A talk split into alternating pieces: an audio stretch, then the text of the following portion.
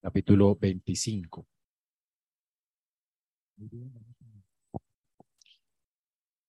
Y antes de leerlo, déjenme introducirlo para ustedes en esta mañana.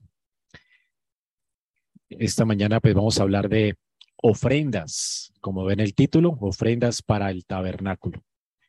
Y una de las cosas que más ha traído vergüenza a la iglesia, por lo menos en los últimos años, a causa de las doctrinas de la prosperidad, es el asunto del dinero, ¿verdad?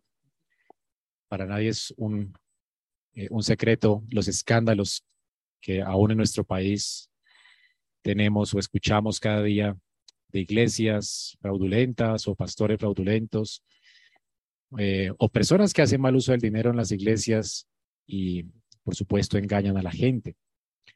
De hecho, no es, es decir, no es como sin sentido que los políticos en nuestro tiempo estén promoviendo esta idea de poner impuestos a la iglesia porque la consideran como un negocio lucrativo. Fue lo que salió esa semana, ¿no? La, eh, están como queriendo aprobar una ley para esto, ¿no? Y particularmente en nuestro país, los escándalos por la corrupción de la iglesia es terrible, tan, tanto que siempre que se hablan de los diezmos o las ofrendas en la iglesia, algunos pastores se sienten avergonzados, pastores con sana doctrina, se sienten avergonzados de hablar de estas cosas o de pedir ofrendas.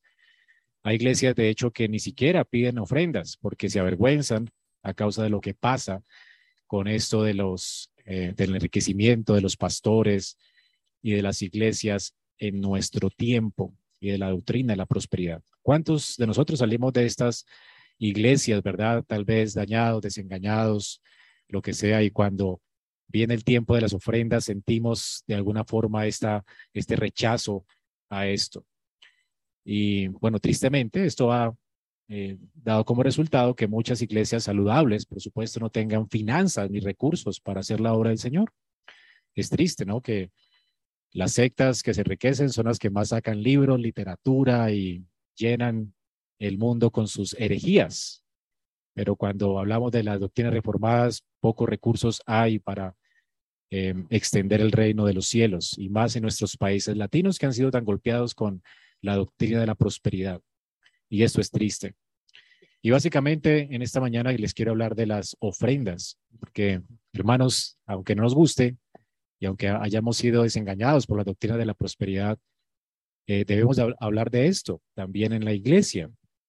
Y, es porque las ofrendas realmente siguen siendo una parte vital dentro de nuestro servicio a Dios. Y tienen que ser una parte vital dentro de nuestro servicio de adoración. De hecho, ofrendar es una evidencia externa del deseo que tenemos nosotros de habitar en la casa de Dios, es lo que veremos esta mañana. Así que esta mañana vamos a hablar de ofrendas y es mi esperanza que ustedes al salir de aquí pues le rueguen a Dios que si tienen algún problema con esto, el Señor les sane. Y por supuesto que en esta iglesia, por lo menos si podamos proclamar abiertamente estas cosas sin ningún temor ni vergüenza, no, no nos tiene que avergonzar hablar de esto en la iglesia, porque de hecho veremos hoy que Dios lo demanda. Además, es mi esperanza que mi oración, que Dios nos haga una iglesia como lo ha, lo ha estado haciendo a través de este tiempo, una iglesia generosa. Y gracias a Dios por esta iglesia. Realmente, de las pocas iglesias reformadas que hay en Colombia, es la única que puede sostener pastores, ¿verdad? Y, y que los pastores pueden vivir dignamente. Gracias a Dios porque, bueno, vivimos en una iglesia generosa. Y, pero el Señor nos llama también a abundar aún más en esto. Y hay mucho que hacer, mucho por hacer en esta eh, en este país y es mi esperanza que seamos mucho más generosos. Esta mañana veremos entonces que las ofrendas, en primer lugar, fueron ordenadas por Dios. Vamos a ver esto en nuestro texto. En segundo lugar, vamos a ver que las ofrendas son la respuesta de un corazón agradecido con Dios. Y mientras usted va a leer el texto, va a descubrirlo. Y en tercer lugar, también las ofrendas son la expresión de un deseo por una comunión más íntima con Dios. Así que vamos a, leer nuestro texto el día de hoy, Éxodo 25 del 1 al 9. El Señor habló a Moisés y le dijo, dile a los israelitas que tomen una ofrenda para mí. De todo aquel cuyo corazón le mueva a hacerlo, ustedes tomarán mi ofrenda. Y esta es la ofrenda que tomarán de ellas, de ellos.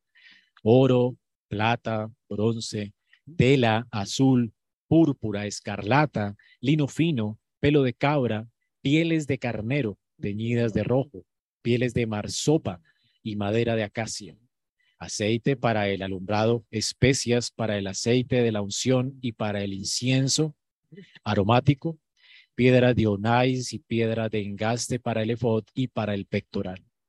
Que me hagan un santuario para que yo habite entre ellos, conforme a todo lo que te voy a mostrar, conforme al diseño del tabernáculo y al diseño de todo su mobiliario. Así ustedes lo harán. Es palabra del Señor. Recordemos que esta lectura viene de Éxodo 24. En Éxodo 24, Dios había confirmado su pacto con Israel y vimos cómo este fue el primer servicio de adoración en la iglesia del Antiguo Testamento. La adoración que Israel haría después de el Sinaí, después de este, de este evento tan glorioso como fue este servicio de adoración, la adoración de Israel, toda ella iba a ser como una sombra de este evento. Es algo increíble, la adoración en el tabernáculo, por ejemplo, luego en el templo y finalmente la adoración que se hace o que se hizo en las sinagogas es una sombra de este evento glorioso, es decir, este fue el pacto de Dios con Israel y luego los demás eh, eh, servicios de adoración se convirtieron en la renovación de este pacto. Ellos hacían memoria de este pacto. Por eso todo lo que se hizo en estos servicios de adoración, pues aún lo tenemos hoy nosotros. Por supuesto, no hay sangre, no hay sacrificios, eh, porque ya vino Cristo, pero básicamente son los mismos servicios de adoración, porque todos son servicios evangélicos, todos tienen que ver con las sombras o las figuras de Cristo. Todo lo que vimos en Sinaí es básicamente una sombra de Cristo, del, cielo. Y todo lo que se hizo en Israel, en el templo, en el tabernáculo y luego en, los, eh, en las iglesias, realmente es una sombra de las promesas del Evangelio. Así que tenemos aquí, por ejemplo, en el, en el pacto de Dios con Israel, cómo Dios llama a Israel para que se acerquen a Él y le adoren. Por eso tenemos, tuvimos hoy un llamado a la adoración y por eso lo tienen en sus eh, eh, WhatsApp, el orden del servicio. Comenzamos nuestro servicio con un llamado a la adoración. Es Dios quien nos llama. Nosotros somos pecadores. Si Dios no nos hubiera llamado, no tendríamos razón de estar aquí. Y es lo que sucede en Sinaí, es lo que sucedió también en el templo. Dios es quien llama pecadores para que vengan a Él. Ahora, ¿cómo pecadores pueden acercarse delante de Él? Bueno, por las promesas de Dios. Por eso lo segundo que tenemos en ese servicio de adoración fue la ley de Dios leída. La ley de Dios expresa realmente la voluntad de Dios para nosotros. Dios quiere seguir teniendo una relación de amor eh, con nosotros. Él es nuestro rey y por eso nos da sus palabras, sus bellas palabras de vida y por eso leemos la palabra en la iglesia, la cantamos.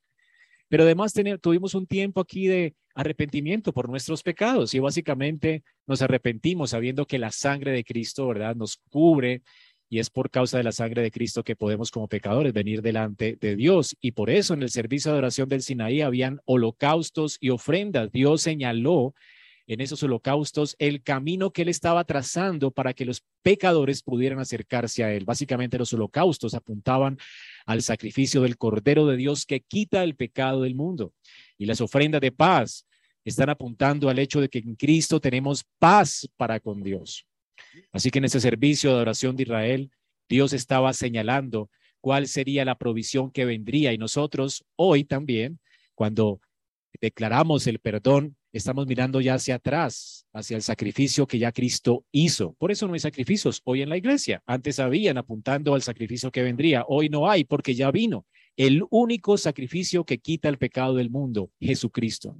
Él es el Cordero de Dios que fue ofrecido por nosotros. Y por él Dios abrió un camino para que pudiéramos relacionarnos con Él y venir a Él confiados. También Vimos que en el, en, el, servicio de oración de Israel había también un bautismo, hubo un bautismo de sangre. El pueblo fue rociado con la sangre de estos corderos. Y básicamente esto está señalando la aplicación de la gracia lograda por el Cordero de Dios. Dios no solamente nos redime, Él también aplica esta redención a nuestras vidas, cambiando nuestros corazones, consagrándonos para Él, señalándonos que somos su pertenencia, pertenencia suya. Era difícil quitar las manchas de los vestidos, ¿verdad? Después de que fuiste rociado con sangre. Básicamente estás apuntando a la consagración del pueblo. Ahora ellos tienen una marca sobre sus vestidos. Ellos le pertenecen a Jehová. Han sido lavados por la sangre del cordero. Ahora son consagrados a Dios. Son su pueblo. Se le pertenecen. Ellos han sido eh, beneficiados de esta expiación y básicamente lo que recibimos nosotros también en el, en el bautismo, especialmente el bautismo que señala el bautismo del Espíritu Santo en nuestras vidas. Dios nos cambia el corazón nos señala como posesión suya y es lo que sucede cuando somos rociados con las aguas del bautismo. Señala evidentemente externamente lo que Dios hace en nuestros corazones al regenerarnos. Dios nos aparta para Él, nos consagra para Él, nos limpia de nuestros pecados y por supuesto nos señala como su pueblo, nos da las arras, que es el Espíritu Santo. Y finalmente, en nuestro servicio de adoración, bueno, siempre debería estar aquí una mesa servida y es lo que queremos hacer también en esta iglesia. Eh, la mesa del Señor es importante para nosotros. La mesa es la expresión máxima de este pacto de adoración. Luego tenemos que comieron y bebieron con Dios en el capítulo 24, versículo 11. Así terminó el servicio. El servicio terminó comiendo en la presencia de Dios. Es el clímax. Es para esto que Dios nos redime. Pero esta comida sacramental fue simplemente una sombra de lo que ocurre después. Recuerdan que después Moisés sube a la cumbre de la montaña. El servicio no termina allí. El servicio de adoración termina cuando Moisés espera seis días y al sexto día la nube de Jehová, la nube de gloria, viene sobre el Sinaí. Y al séptimo día Dios le pide a, a, Moisés que suba al monte, ya no al Sinaí, sino al monte de Dios, al monte de Jehová, es decir, al cielo. Moisés está en la presencia misma de Dios. Él está ahora en el cielo. Ese velo que cubre la tierra, que no nos permite ver la gloria de Dios a causa de que no cumplimos los mandamientos de Jehová. En Adán todos pecamos. Ese cielo fue eh, separado un momento y puede ahora Moisés estar delante de la presencia misma de Dios en el cielo.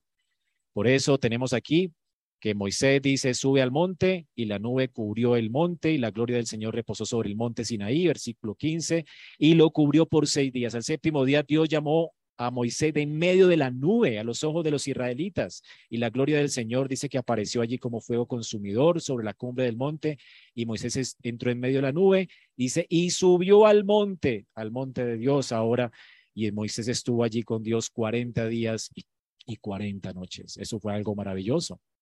De hecho, Moisés en un sentido disfrutó de la glorificación siendo un pecador. Increíble, ¿verdad? Él descendió del monte de Dios con su rostro resplandeciendo. Él estuvo en gloria. Y lo que vio en gloria es lo que tenemos ahora del capítulo 25 en adelante. Lo que vamos a leer a partir de ahora, hermanos, es lo que Moisés vio en el cielo. Conforme a lo que Moisés vio en el cielo, él ahora estaba llamado por Dios a ser una un prototipo, un microcosmos de lo que él vio en el cielo. Por eso tenemos en el capítulo 8, hágame un santuario, yo habitaré en medio de ellos conforme a todo lo que te voy a mostrar, conforme al diseño del tabernáculo, del diseño de todo su mobiliario, así ustedes lo harán.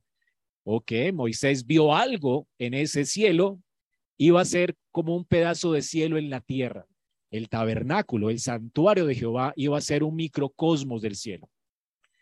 Así que Israel iba a tener esta experiencia cada vez que iban a adorar a Dios. Ellos iban a ascender al cielo en el tabernáculo.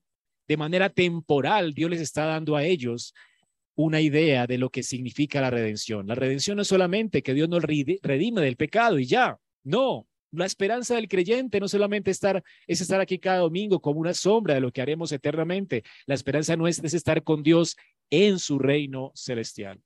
Un día estaremos en la ciudad de Dios, cuyo constructor arquitecto es Dios. Un día entraremos en Sión, al monte de Jehová. Y esa es tu esperanza, hermano. Y cada domingo recreamos esto para nosotros. Dios quiere que recreemos esto aquí. Dios desciende. El monte. Hoy en día no nos estamos acercando ni al Sinaí, a una sombra, no nos estamos acercando al tabernáculo, a otra sombra del cielo. Tampoco nos estamos acercando al templo de Salomón, que era otra sombra del cielo. Estaba decorado como el cielo, hecho como el cielo, un microcosmos del cielo. Hoy, hermanos, este día de reposo, el Señor nos ha invitado ahora a entrar al cielo mismo, aunque no lo veamos con nuestros ojos.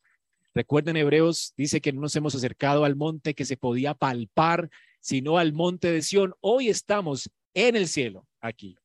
El cielo y la tierra se juntan hoy para que nosotros disfrutemos de la presencia misma de Dios en este lugar, pero no lo vemos. Lo que vemos es gente ordinaria, un hombre ordinario hablando la palabra de Dios. Es lo que vemos cada domingo. Pero aunque no lo veas, hermano, lo que, es lo que Dios dice. Hoy, la realidad de este día, hermano, lo glorioso que hace, que, es este día, es que la tierra y el cielo están juntos aquí. Pero un día, el velo que está sobre nuestros ojos será quitado y la gloria de Dios se revelará y se manifestará lo que ya somos. Y Dios nos convertirá en personas. Si Cristo viniera ahora mismo, ¿verdad? Arrollaría el cielo como un pergamino. Los muertos en Cristo resucitarían. Primero nosotros seríamos transformados en gloria y entraríamos al monte de Jehová. Esto es increíble. Pero hoy tenemos un microcosmos de esto, hoy podemos disfrutar de esto temporalmente, aunque por la fe. Un día no será por fe, sino por vista.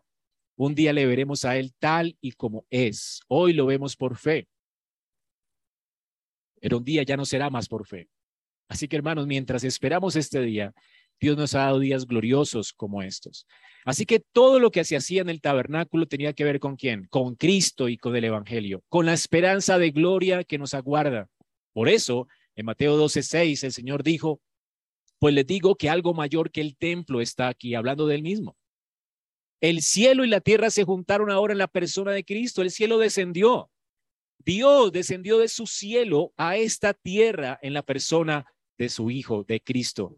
Y le vimos aquí, vimos su gloria. Juan 1 dice que el verbo se hizo carne o que Dios puso su tabernáculo en medio de nosotros. Y ese tabernáculo es Jesús. Así que tenemos el cielo y la tierra ahora en Cristo. Por eso cuando Jesús estaba hablando con Natanael, le dijo, hoy verás al Hijo del Hombre, ¿verdad? Y la escalera de Jacob, y los ángeles del cielo descenderán y ascenderán por medio de él. Él es la escalera al cielo, Él es la puerta del cielo, Él es el cielo mismo que se acercó a nosotros, Él es Dios con nosotros, Emanuel. Y Jesús en Juan 2, 19, 21 dice, le dice a los judíos, destruyan este templo. Cuando entró triunfante al templo y estaban eh, alegando con él, diciendo que con qué autoridad hacía esto. Y él les dice, destruyan este templo y en tres días lo levantaré. Y los judíos le dijeron, 46 años fue edificado el templo, el santuario de Dios, y tú lo levantarás en tres días. Y Juan dice, a manera de comentario, pero él hablaba del templo de su cuerpo. Él es el templo. El templo lo representaba a él. Es todo lo que Moisés vio en el cielo, la gloria de Cristo. Y esto es lo que tenemos en el templo, un microcosmos de lo que es el cielo. El cielo mismo es el cielo por causa de la presencia de Dios. De eso se trata esto, hermanos, de el cielo no es que nos encontremos en un lugar maravilloso, es que es un encuentro con Dios mismo. Eso es lo que hace que el cielo sea santo y, y que el cielo sea el cielo. Es Dios. ¿Anhelas el cielo? Espero que anheles a Dios porque es todo lo que verás en el cielo, su gloria. Así que lo que vio Moisés fue a Cristo en gloria. De hecho, Abraham también, ¿verdad? Cuando el Señor dice, Abraham vio mi día y se gozó. Porque todas las cosas en el Antiguo Testamento lo señalaban a Él, al Cordero de Dios. Así que todo lo que se señalaba en el tabernáculo y luego en el templo apuntaba a su obra de redención. Ahora ese mediador era el Moisés, era un mediador que anticipaba a Cristo. Cristo fue el que ofreció su vida en expiación por nuestros pecados. Cristo fue el que resucitó de los muertos y ascendió al cielo. Y ahora Él está en el cielo. No fue como Moisés que descendió del monte de luego, Él está en el cielo. Y él ya está reinando y está oficiando no en un tabernáculo terrenal, no está oficiando en un tabernáculo terrenal. Él está oficiando en el tabernáculo real que representaba el terrenal. Ahora Cristo ha llenado de gloria el cielo, se ha sentado a la diestra del Padre en las alturas y desde allí está oficiando como nuestro sumo sacerdote. Y hoy nos acercamos al cielo por causa de su mediación. Hoy como iglesia podemos entender que nos acercamos al cielo porque estamos representados en Cristo, como cuando el pueblo estaba en el patio y el sumo sacerdote se acercaba al lugar santísimo el pueblo se estaba acercando al lugar santísimo en la persona del sacerdote. Y es lo que está ocurriendo hoy. Nuestro Señor ya murió, resucitó y nos abrió un camino y ahora estamos representados en Él. Por eso Pablo en, en Efesios puede decir que nosotros estamos sentados con Cristo en lugares celestiales ya, porque estamos representados en Él. Y si Él resucitó, también nosotros resucitaremos. Y si Él está allá, también nosotros estaremos allá, porque ya nos abrió el camino por medio de su cuerpo que fue entregado por nosotros en la cruz del Calvario. Ahora estamos de este lado del cielo, viviendo en este mundo caído, lidiando con nuestros pecados, pero cada domingo Dios nos invita a venir a Él en adoración, ya no en un tabernáculo hecho por manos humanas, sino en el monte de Sion. Amados, hoy estamos en la presencia misma de Dios, donde Moisés estuvo por 40 días, aun cuando nuestros ojos no lo vean. Y lo más increíble, lo más grandioso es que por causa de nuestra unión con Cristo, nosotros ahora somos también el templo de Dios, la casa de Dios, piedras vivas de ese tabernáculo. ¿No es increíble?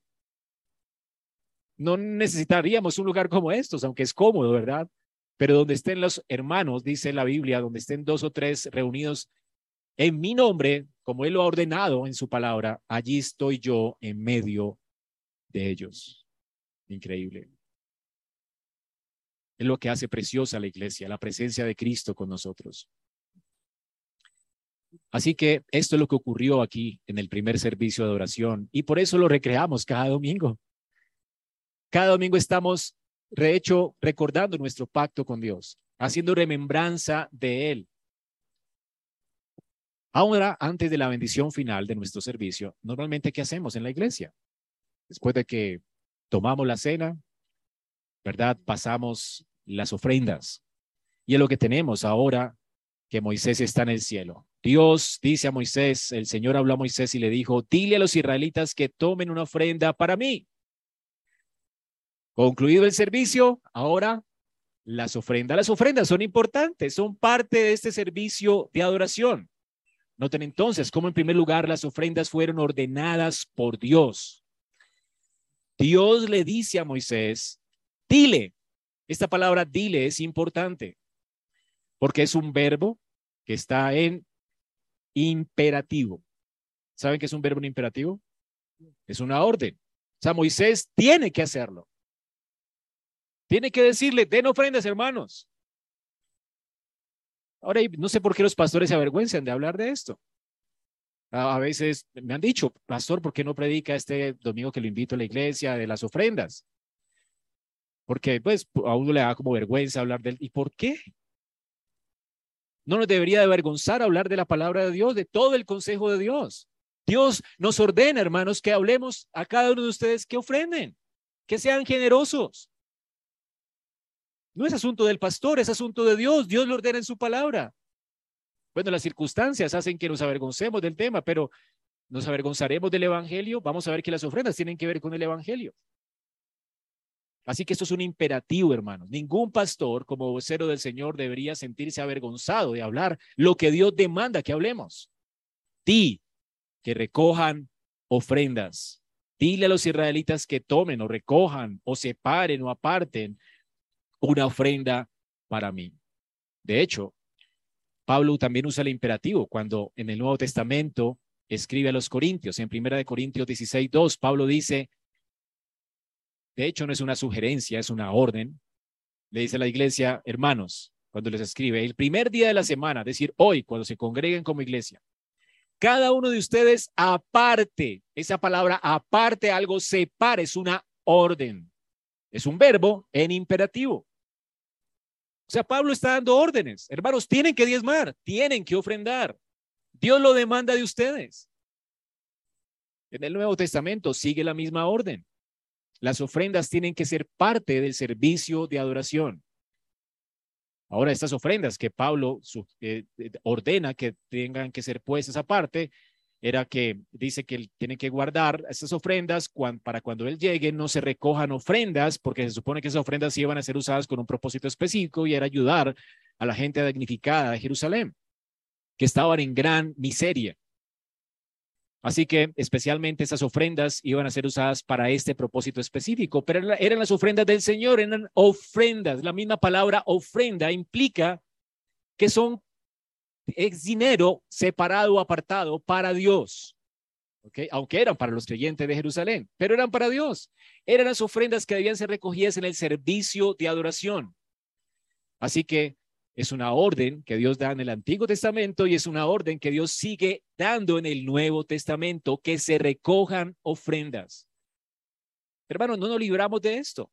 Es una obligación porque Dios lo demanda de su pueblo. Aunque las ofrendas las recibía Moisés, en el caso las iba a recibir Pablo para, poder hacer la obra de Dios, en el caso de Moisés, él iba a construir el tabernáculo. En el caso de Pablo, la obra de Dios implicaba ayudar a los damnificados de Jerusalén. Estas ofrendas, noten aquí, eran de Dios. Dice, dile a los israelitas que tomen una ofrenda para mí. Ahora, ¿para quién eran las ofrendas? Usted podría decir, bueno, para Moisés. Moisés tenía que hacer una obra, ¿verdad? Que Dios le había llamado a hacer. No, no eran para Moisés, eran para Dios. Aunque serían usadas para hacer un tabernáculo para que la gente adorara. Aunque esas ofrendas después serían usadas después como un impuesto que Dios le dio a Israel con los diezmos, como una, eh, eh, un dinero para el sostenimiento de los ancianos, pues de los eh, levitas en Israel. Pero el punto es que, ¿de quién son las ofrendas? Aunque serían usadas para los pobres, aunque sean usadas para los levitas, aunque sean usadas para edificar un templo, esas ofrendas son de Dios. Es así como tienes que ver la ofrenda que traes cada domingo. No son para el pastor, no son para la iglesia Ra. Traemos ofrendas a Jehová. Ah, que sean usadas para edificar un templo, para edificar una casa, para sostener a los pastores, para hacer misiones. Es otra cosa, pero son de Dios no te pertenecen a ti, Dios las demanda de nosotros y son de Él. Él dice, son mías, mi ofrenda. Así que son para Él y por supuesto debían ser usadas en la iglesia para sus propósitos. En el caso de Israel, debían edificar un tabernáculo para Dios, una casa. Noten lo increíble de esto. Dios quiere que el pueblo recoja ofrendas para que Dios tenga un lugar para él allí, un microcosmos del cielo. Israel debe edificar algo muy parecido al cielo para que ellos vengan a adorar. Una casa para Dios. Una casa donde ellos iban a disfrutar del cielo mismo en la tierra. Un microcosmos del cielo iba a ser puesto en medio de ellos para que disfrutaran de la presencia de Dios, de la gloria de Jehová en esa tienda. Allí ellos podían ofrecer a Dios ofrendas, sacrificios. Allí ellos podían ver de manera visible lo que Dios haría en el en la simiente que había prometido en Génesis 3:15. Como la simiente sería un mediador entre ellos y Dios, cómo se ofrecería el sacrificio por sus pecados, cómo atravesaría el velo y cómo Él, ¿verdad? Por su sacrificio de ofrenda y expiación, les abriría un camino para estar en la presencia misma de Dios, de Dios. Eso es increíble. ¿Qué estaba viendo Israel en este, en este tabernáculo? El evangelio todo el tiempo, en sus ofrendas, en la mediación del, del eh, sacerdote con sus vestiduras especiales, estaba viendo una representación de Cristo en la tierra. Todo lo que se hacía ahí era algo que tenía que ver con el Evangelio, con la gloria de Dios, con el cielo, con las cosas del cielo. Era una representación visible del cielo. Y Dios dice, van a usar estas ofrendas especialmente para esto, para esta obra, para mi obra. ¿Cuál es la obra de Dios? ¿Cuál es el negocio de Dios? Traer pecadores a su cielo. Hermanos, y en el Nuevo Testamento sucede exactamente lo mismo. No cambiamos de negocio. Es lo que Dios hace. ¿Para qué es que usamos las ofrendas? Para traer muchos hijos a la gloria. anunciando y proclamando el Evangelio, las buenas nuevas de salvación del mundo. Es para eso que deben ser usadas las, las ofrendas nuestras en la iglesia, particularmente y especialmente para esto, porque es el principio que aprendemos aquí. ¿Qué era el tabernáculo sino esto? Una representación visible del Evangelio, un llamado de Dios para invitar a, los, a su pueblo a venir a Él. Y esto es lo que hacemos, usar nuestro dinero para invitar a los hombres a venir a Él. ¿verdad? Y reunir para reunirnos cada domingo y en un lugar donde obviamente nos parezca cómodo. ¿Para qué?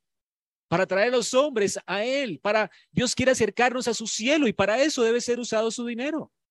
Así que no está mal construir edificios para adorar a Dios. No está mal en este tiempo construir lugares para poder venir a glorificar a Dios. Para eso son las ofrendas nuestras, no está mal pagar a alguien para que exclusivamente se dedique a mostrarnos la gloria de Dios cada domingo. Porque Dios quiere esto, es el, el propósito de Dios salvar pecadores, mostrarle a esos pecadores su gloria y mientras peregrinamos en este mundo darnos un lugar donde podamos recrear la esperanza de gloria que tenemos en Cristo. Aquí está el principio entonces. ¿Por qué debemos ofrendar? ¿A quién debemos ofrendar? A Dios. ¿verdad?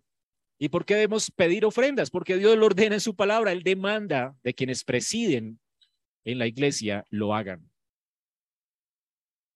¿Y para qué ofrendamos? Lo estamos haciendo, ¿verdad? Para Dios y por supuesto, en segundo sentido, estamos haciéndolo para construir o contribuir para su obra. ¿Y cuál es su obra hoy? Ah, es en ese tiempo era el tabernáculo, pero el principio sigue vigente es para traer a muchos hijos a la gloria por medio de la proclamación fiel del Evangelio. Hermanos, sin ofrendas no podríamos tener un lugar para reunirnos. Sin ofrendas no podríamos disfrutar de la presencia de Dios en un lugar. Sin ofrendas no podrían existir misiones. No podríamos preparar y equipar pastores. No podríamos pagar para que los pastores se liberen de las cargas propias de este mundo para dedicarse exclusivamente a la tarea de predicar y anunciar el Evangelio, estudiar la Biblia y orar por la iglesia. Sin ofrenda no podríamos aliviar a los necesitados, a los, que están en miseria. Hermano, necesitamos ofrendas y Dios demanda que las pidamos. Esto entonces, en primer lugar. En segundo lugar, las ofrendas son la respuesta de un corazón agradecido. Noten lo que sigue diciendo el texto. De todo aquel cuyo corazón le mueva a hacerlo, ustedes tomarán mi ofrenda. O que el corazón de esta persona de manera voluntaria está movido a dar. ¿Acaso no era una obligación? Dios lo demanda. Es ofrenda. Sí, pero dice que lo demos como voluntariamente. No por obligación. La Nueva Isla de las Américas dice allí entonces, de todo aquel cuyo corazón le mueva o le motive a hacerlo.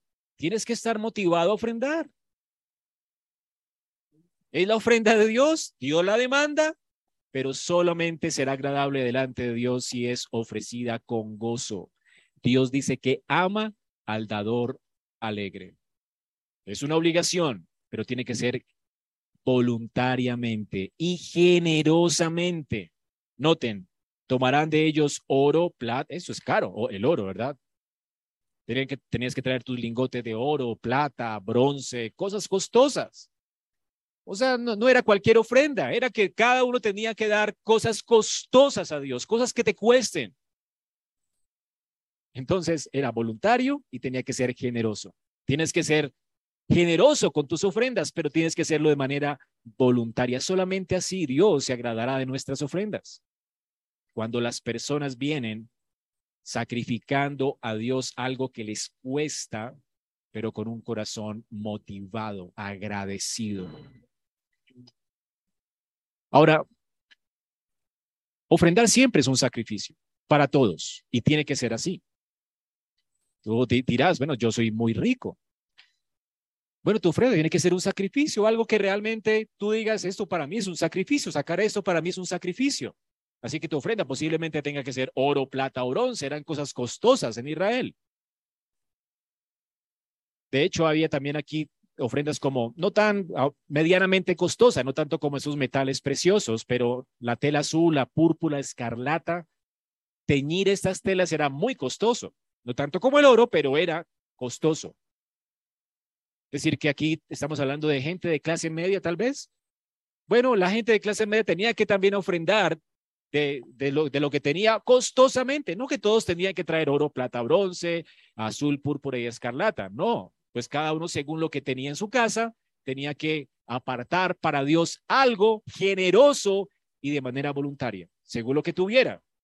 Si tenía mucho oro, pues tenía que dar parte de ese oro y sacrificar parte de ese oro para Dios. No podías dar eh, el pelo de camello, pues, si tenías oro. Sería extraño. Pero también las ofrendas podían ser baratas. Cortar el pelo a un camello, ¿qué es, verdad? ¿Qué te va a costar? La cola. ¿No tienes tanta plata? Bueno, ahí tienes camellos, córtale parte de la cola. Trabaja en algo y lleva por lo menos el pelo de la cabra o el pelo del camello.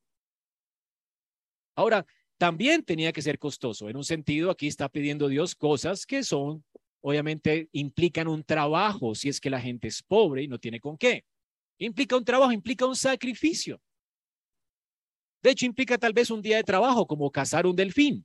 Aquí habla de un eh, mm, a ver, la palabra que se usa aquí es marsopa.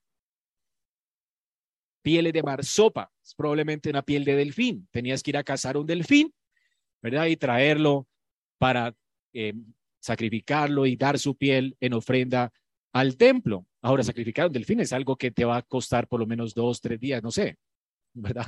Tenías que navegar por, por un lugar para conseguirlo. Pero también podías hacer algo con madera de acacia podrías ir a, tendrías, eh, eh, estaba viviendo en un desierto, ¿recuerdan? Para traer madera implicaba cierto trabajo, sudar, gastar por lo menos unos días para ir a un bosque, cortar una madera y llevarla entonces al lugar para poder sacrificar a Dios. Así que no tenías, pues ve a un bosque y consíguete un, un árbol de, de acacia. Tenía que ser de acacia, hay que, había que investigar dónde habían. Pero si estabas en un desierto, esto te implica a ti trabajo y tiempo sacrificio. Así que eres pobre, tú puedes dar a Dios. Tú puedes sacrificar de tu tiempo, por lo menos de tu tiempo, y traer algo que agrade a Dios, que necesite la iglesia. Todos tenemos algo que dar. No puedes decir, pues que Dios me está pidiendo algo que no tengo. No, Dios te pide algo que tienes, por lo menos tienes tiempo para invertirlo en trabajar en la iglesia. Un pelo de camello, ¿qué era? Así que si tenías poco, podías dar de lo poco que Dios te había dado. Pero tenías que sacrificar. No es de lo que te sobra, es un sacrificio. Estamos hablando de un sacrificio, de generosidad, de dar generosamente. Tenías mucho, tenías que sacrificar. Tenía que dolerte tu ofrenda. No de lo que te sobra. Así que todos podían ofrendar si su corazón era movido a hacerlo. El corazón tenía que estar motivado a hacerlo. ¿Y quién motivaba el corazón? Bueno, sabemos que lo hacía Dios por medio de su evangelio y su espíritu. A veces nos resistimos al deseo de dar por causa de que somos bien egocéntricos y avaros, todos luchamos con la avaricia. Pero sabemos que el Espíritu de Dios como que de generosamente. Nos llega algo y decía, pero para, no lo necesitas, dalo a la iglesia. Pero no resistimos a la idea, no, entonces comenzamos a argumentarle el corazón, no, esto es para tal cosa, pero como que el Espíritu de Dios nos cada vez que te sientas motivado e inclinado a dar, da. Ese es el asunto. A Dios le agrada esto. Y argumenta, es que es mucho, es que no, no, o sea, no, no, ¿y qué van a hacer en la iglesia? ¿Se van a enloquecer en la iglesia con tanta plata? No sé, lo que sea. Dalo, hermano, no es tu problema. Y si la iglesia ve que es suficiente, te va a decir, como le dijo Moisés al pueblo, suficiente, no de más, por favor. Es que ya vivimos muy bien. O sea, estamos súper bien. Ojalá sucediera esto, ¿verdad? Un comentarista, Petrus, Petrus Date, Dateusnus, dice que en la construcción del tabernáculo del Señor, los pobres que donaron pieles o pelos de cabra fueron también recibidos por Dios como los que donaron oro, plata o piedras preciosas. Así que todos sacrificaron a Dios y Dios los recibió de buena gana. Y, cuando hablamos de quedar, era generoso y implicaba un sacrificio. Yo recuerdo a David, recuerdan cuando David estaba en problemas por causa de hacer un censo, Dios trajo mortandad. Y luego a través de un profeta, Dios le dice, yo detendré la mortandad. Voy a detener por misericordia a ti, voy a detener la mortandad. Ahora sacrifica a mí. Y David va a sacrificar a Dios. Sube a la casa de un hombre, este hombre, Aurana se llamaba él. David llega allí y le dice, Aurana, voy a sacrificar a Dios porque Dios me prometió que detendría la mortandad. Él tuvo misericordia de nosotros, no nos va a matar a todos, debió matarnos a todos, pero no lo va a hacer. Y David estaba tan agradecido con Dios que quería sacrificar lo mejor. Y ahora le dice, listo, David, sacrifica. De hecho, aquí están mis vacas, mi ganado, aquí está mi tierra. Toma todo esto y sacrifícalo a lo que quieras con él. Te lo regalo. Si es para Dios, te lo regalo. Él quería también dar a Dios. Estoy feliz de que no muera también hoy. ¿Ok? Pero David dice, no, no, no, espérate. La orden fue para mí y yo no quiero ofrecer a Dios algo que no me cueste, así que te compraré el terreno ¿Ves? Samuel, segunda de Samuel 24, 24. Ciertamente por precio te lo compraré. No ofreceré al Señor mi Dios holocaustos que no me cuesten nada. Era, ambos eran ricos. Estaban como compitiendo. ¿Quién quería dar más? Y David dice, no, no, no, yo te lo voy a comprar todo porque nunca le ofrecerá a Dios algo que no me cueste nada. Y David compró la tierra y compró los bueyes por 50 ciclos. Era harta plata. 570 gramos de plata. Mucho dinero. Este rey pagó por esto, porque estaba agradecido, porque Dios detuvo la mortandad. Dios espera que demos voluntariamente y generosamente y motivados. ¿Y sabes qué es lo que nos motiva a dar de esta forma? ¿Qué es lo que el Espíritu de Dios usa para motivarnos a dar? Bueno, hermanos, lo increíble es que cuando uno dice que hay que dar voluntariamente y generosamente, la gente normalmente dice, bueno, si esperamos que la gente quiera dar voluntariamente y no ejercemos cierta presión, ¿verdad? Eh, cierta cosa para que la gente pueda dar, pues la iglesia, ¿cómo se va a sostener? Es difícil que la gente dé. Todos sabemos que por naturaleza somos egoístas. Y a veces nos surge la idea, pero si, si decimos en la iglesia que no hay una obligación, por ejemplo, del diezmo, sino que todos tienen que dar cuando quieran, generosamente, y cuando deseen hacerlo, nos metemos en problemas. Nunca la iglesia avanzará. ¿Cierto?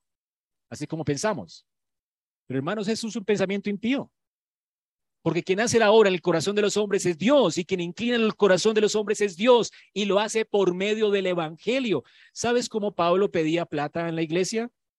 Recordándole a la gente el Evangelio. ¿Sabes por qué esta gente estaba tan motivada a dar a Dios? Noten lo que dice Éxodo 36 del 5 al 7. Ellos dijeron a Moisés, el pueblo trae más de lo que se necesita para la obra de construcción que el Señor nos ha ordenado que hagamos. Entonces Moisés dio una orden y se pasó una proclama por todo el campamento. Dijo, por favor, ningún hombre, ninguna mujer haga más trabajo para la contribución del santuario. Es suficiente. Así que el pueblo dejó de traer más, porque el material que tenían era abundante, era demasiado. Yo creo que sobró. Dice, y más que suficiente.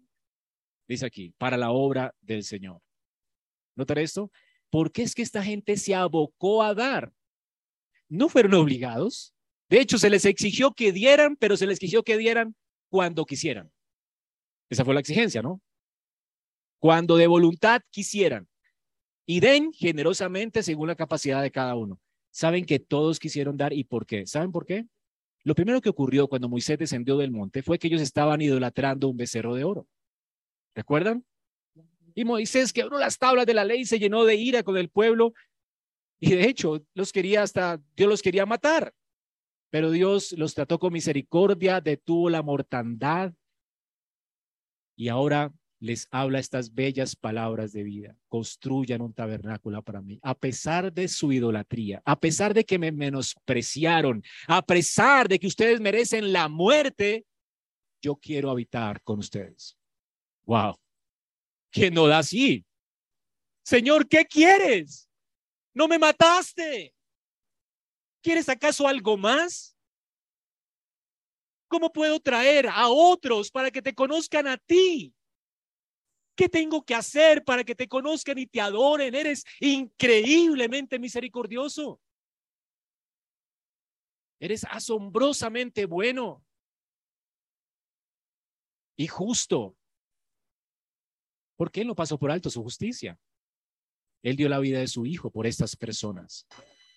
Él mató a su hijo para que no muriéramos. Y tú lo sabes más que Israel. Israel lo anticipaba en los sacrificios por promesas. Pero nosotros ya somos testigos de esto. El pueblo, por eso trajo más. Por eso David ofrendó a Dios y por eso estos dos hombres ricos estaban peleándose quién daba más. ¿Por qué? Porque David hizo un censo, pecó contra Dios, sin embargo Dios detuvo la mortandad y no mató a Israel. No acabó con todo el pueblo. ¿Y les parece la, misericordia de Dios grande para con un pecador como David? Como David iba a decir, Señor, como, o sea, ¿qué te voy a dar? No, no, yo no te daré nada que no me cueste. Y esto es lo que Pablo considera para estimular a la iglesia en 2 de Corintios 9, del 7 al 9. Léalo conmigo.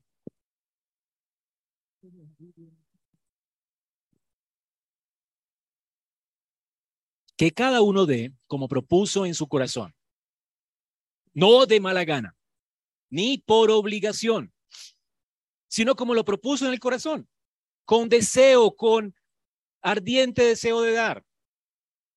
O sea, Dios no va a recibir de mala gana tus ofrendas, ni porque, ay, es que hay que dar el diezmo, qué, qué, dolor dar esto. No, no, no. La razón es que Dios ama al dador alegre. Y Dios, por supuesto, podemos colocarlo en el sentido contrario, Dios aborrece al que da por obligación. ¿Entiendes? De hecho, porque el que da por obligación no ha entendido nada de qué se trata esto. Israel era un pueblo de esclavos y todo lo que tenía en su mano le pertenecía a Dios. Dios los había enriquecido a ellos. Ellos merecían la muerte. Dios les dio vida. Ellos merecían morir por causa de ser pecadores, no merecían estar en la presencia de Dios. Dios vino y trajo su presencia a ellos. ¿Qué tenían ellos que no hubieran recibido? Ahora le pregunto a ustedes, hermanos, ¿cómo no dar con alegría? El que da con gozo, el que da estimulado a dar por causa de Cristo y su evangelio, lo ha entendido todo. ¿Por qué es que damos con alegría? Porque es que reconocemos que nada tenemos.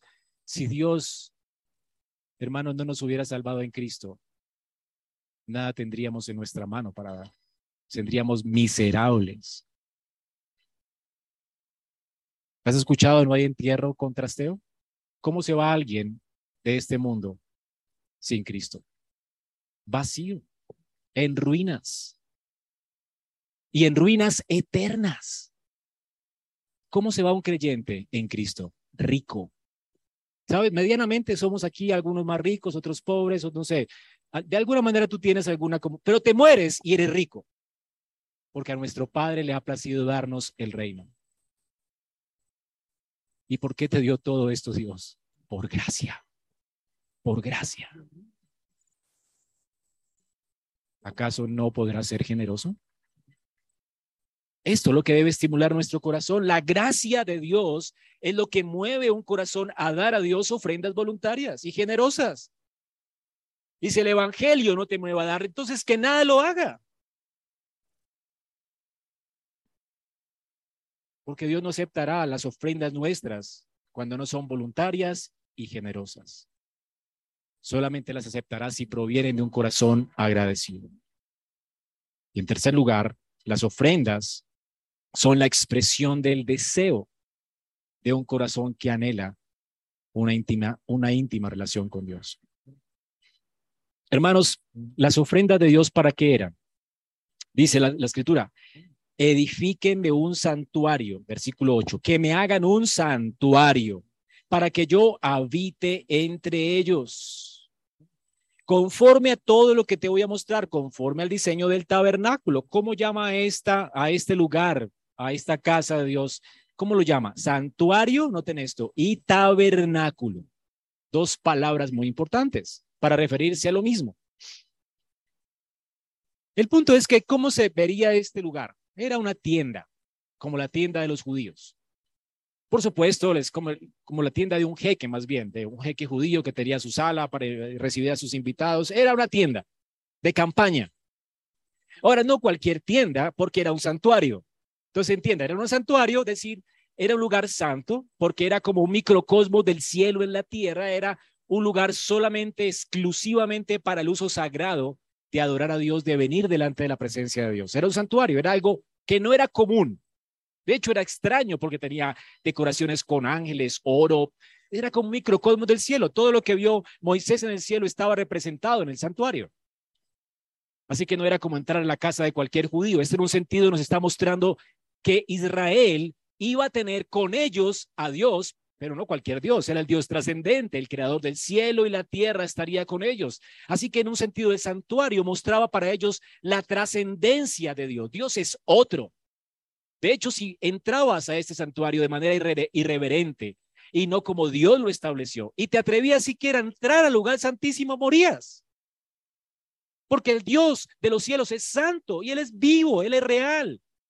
Te encontrarías con la nube de gloria, te encontrarías con fuego del cielo. Así que era un santuario, no era cualquier casa de cualquier judío. Por eso Dios no permite que se usen cosas, sino las que Él eligió para su santuario. Es su casa. Y su casa en un sentido era ostentosa. La gente que ministraba allí tenía vestidos ostentosos con piedras muy finas de engaste en su pectoral. ¿Se acuerdan? Parecía como un hombre extraterrestre caído del cielo, porque representaba a Cristo. Esto es Cristo, alguien fuera de este mundo, alguien hermoso, glorioso. Todo lo que se estaba representando aquí era la gloria del cielo. Esto implica la trascendencia de Dios, pero también era un tabernáculo, era una tienda. Y esto increíble porque todos pueden venir a esa tienda. Era una tienda. Era increíble, pero era una tienda. Tú podías venir, podías entrar, era accesible a todo Israel, estaba con ellos, se parecía a las tiendas de ellos. Por fuera era como cualquier campamento de Israel. En apariencia era un campamento. Esto tiene que ver con la inmanencia. Dios condesciende, se humilla para estar con nosotros. Esto es increíble. Y para esto tenía que ser usado el dinero. John McClay dice que cuando la gente miró el tabernáculo en el desierto, los israelitas vieron una estructura móvil como sus propias tiendas de campaña, que apuntaba a la cercanía de Dios. Dios es inmanente, cercano a ellos. Pero al mismo tiempo, están conscientes de que la tienda de Dios era mucho más costosa y grandiosa que la de ellos. Los metales usados para la construcción, los hermosos colores de los tapices, las cortinas que estaban en el santuario, el lugar santísimo, la cuidadosa atención de la simetría del tabernáculo, el diseño, la hermosura, la vestimenta espléndida del sacerdote, todo apuntaba a la majestad y la gloria de Dios que le agradó habitar en medio de ellos. Note, hermanos, entonces, ese es el punto importante de esto. El deseo de Dios es habitar en medio de su pueblo. Pero más increíble es que Él siendo el rey del universo, el creador de todo, le pida a estas personas que construyan una tienda para Él. Él les está pidiendo a ellos realmente no una catedral costosa, sino una tienda de campaña. El punto es que si el pueblo, si el pueblo deseaba que Dios habitara en medio de ellos, si el pueblo deseaba estar con Dios, deseaba relacionarse con este Dios que le llamó por su gracia a entrar en un pacto con Él, ellos debían ofrendar. ¿Comprenden eso? O que la ofrenda está directamente relacionada con nuestro deseo y pasión por estar con Dios. Es una expresión de ese deseo. No dar, para ponerlo en otros términos, era una expresión de menosprecio a Dios y a su pacto. Era como decir, bueno, no estamos tan interesados, ¿sabes, Dios, en que habitas con nosotros? No queremos dar un centavo para eso. No estamos tan interesados en disfrutar de tu palabra ni conocer cómo, qué camino trazaste tú para encontrarnos contigo. No estamos interesados para nada en ti. No queremos ese lugar con nosotros. No te queremos con nosotros. No ofrendar es menospreciar a Dios. No estamos, eh, no estamos interesados en un lugar para ser instruidos por ti. Somos muy sabios en nuestra propia opinión. No necesitamos tu palabra. ¿Acaso no sabes que comemos del árbol que abrió nuestros ojos, verdad? Y, somos como tú. conociendo el bien y el mal, así no se sienten los hombres. Con eso la gente se resiste a las ofrendas, porque por supuesto es un, un síntoma de que no se ama a Dios, no se entiende de qué se trata esto. Siguiendo ese hilo, más adelante en la, en la Biblia, recordemos que David un día se sintió avergonzado porque él estaba en su palacio real, increíblemente costoso, y de repente él piensa, ¿cómo es que yo estoy viviendo aquí en este castillo increíble y Dios vive en una tienda? Y él como que relaciona esto, ¿verdad? No es justo, o sea, ya es hora de que le haga un castillo a Dios también. Yo quiero hacerle algo ostentoso a Dios. Porque el mío sobrepasó la ostentación de la gloria de Jehová. Bueno, tal vez David no, ha entendido nada. Aquí hasta ahora, por lo menos. Segunda de Samuel 7 está la conversación de David después diciéndole al profeta estas cosas. Y Dios le responde a través del profeta David, diciéndoles en segunda de Samuel 7, 7. Mi pueblo Israel diciéndoles, ¿por qué ustedes no me han edificado? Perdón, perdón, voy a decir acá. Pues no he morado en una casa del día en que saqué de Egipto a los israelitas hasta hoy. Yo nunca he morado en un palacio, sino que han dado errante en una tienda, en un tabernáculo. Donde quiera que he ido con todos los israelitas, hablé palabras, acaso a alguna tribu de Israel a la cual yo le haya ordenado que pastorearan a mi pueblo Israel diciéndoles, ¿por qué ustedes no me han edificado una casa de cedro? O sea, Dios nunca está reclamando que le construyamos un palacio. Dios quiere seguir siendo accesible al pueblo. ¿Dónde nació Jesús? ¿En un palacio? Los pastores, la gente más despreciable para ese tiempo, pudo venir a ese pesebre maloliente a adorar a Dios. Él era accesible. Ahora dirás, pues, mi siervo David, así dice el Señor de los ejércitos. Yo te tomé del pastizal, o sea, yo fue el que te di este, este castillo, ¿verdad? Para que fueras mi príncipe sobre Israel. Y yo estoy con, he estado contigo donde quiera que has ido y he exterminado a tus enemigos y haré de ti un gran nombre como el nombre de los grandes que hay en la tierra. Asignaré también un lugar para mi pueblo Israel. Yo lo plantaré allí en ese lugar a fin de que habite en su propio lugar y no sean perturbados de nuevo ni los malvados los aflijan como antes, desde el día en que ordené que hubieran jueces sobre mi pueblo Israel. Y esto es lo más importante. A ti te daré reposo de todos tus enemigos. El Señor también te hará saber que te edificará casa. O sea, tú no me harás casa mía, David. Tú no has entendido de qué se trata esto. Yo soy el que estoy edificando casa para ti. Mi carpa es un microcosmos de lo que tengo preparado para ti. ¿No es lo que dijo Jesús en la Santa Cena? Sabes que el, el, templo que después Dios le permitió construir a David por medio de Salomón no es nada con el cielo, comparado con el cielo.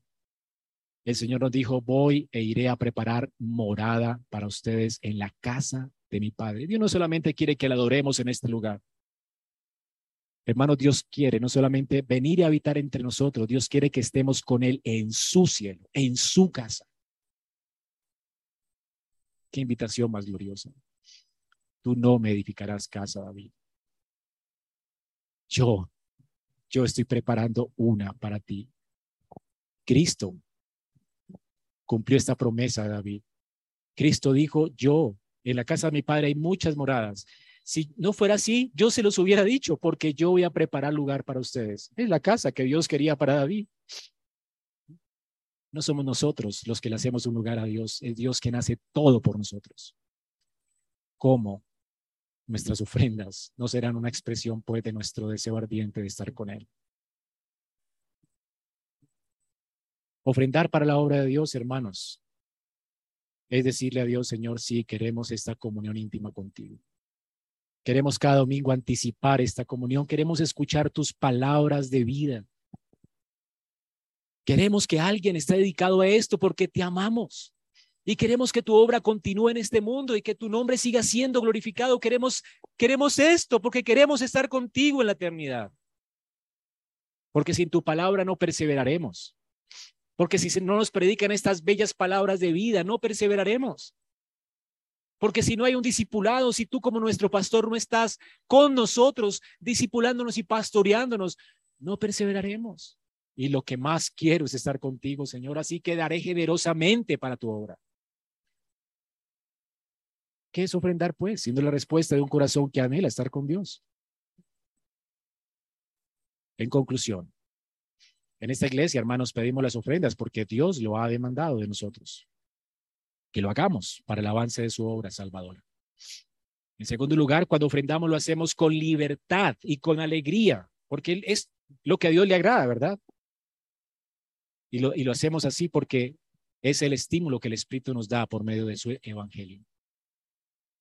Y en tercer lugar, nuestras ofrendas son la expresión de nuestro mayor deseo, tener una comunión íntima con Dios. Anhelamos el cielo. Y porque anhelamos el cielo, queremos escuchar la palabra de Dios que nos prepara para el cielo.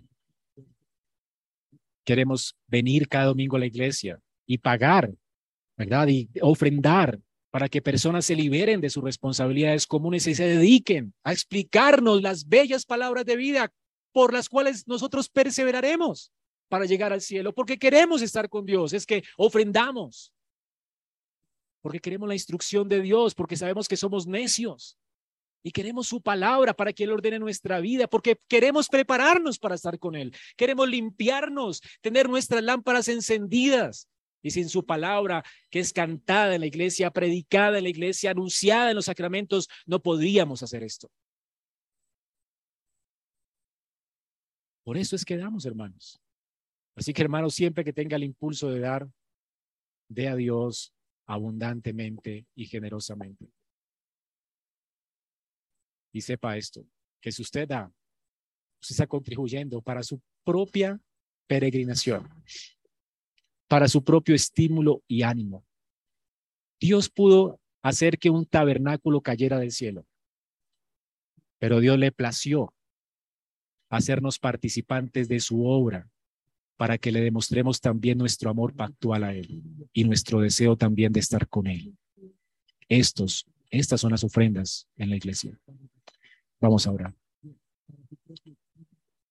Señor, gracias por tu palabra y gracias por animarnos y estimularnos esta mañana al amor por ti, por nuestros hermanos, al amor por tu obra y a las buenas obras. Gracias por permitirnos ver la necesidad de ofrendar y de dar a ti, y especialmente la necesidad de expresar con nuestro corazón nuestro amor y, y gratitud a ti y nuestro deseo de estar contigo para siempre en gloria. Porque te anhelamos, Señor, por eso también venimos hoy a ofrecer delante de ti al finalizar este servicio nuestras ofrendas como una expresión de nuestra gratitud y amor y nuestro deseo ferviente de habitar contigo en gloria. Recíbelas de nuestra mano como una muestra de nuestro amor y gratitud a ti. En Cristo Jesús oramos. Amén.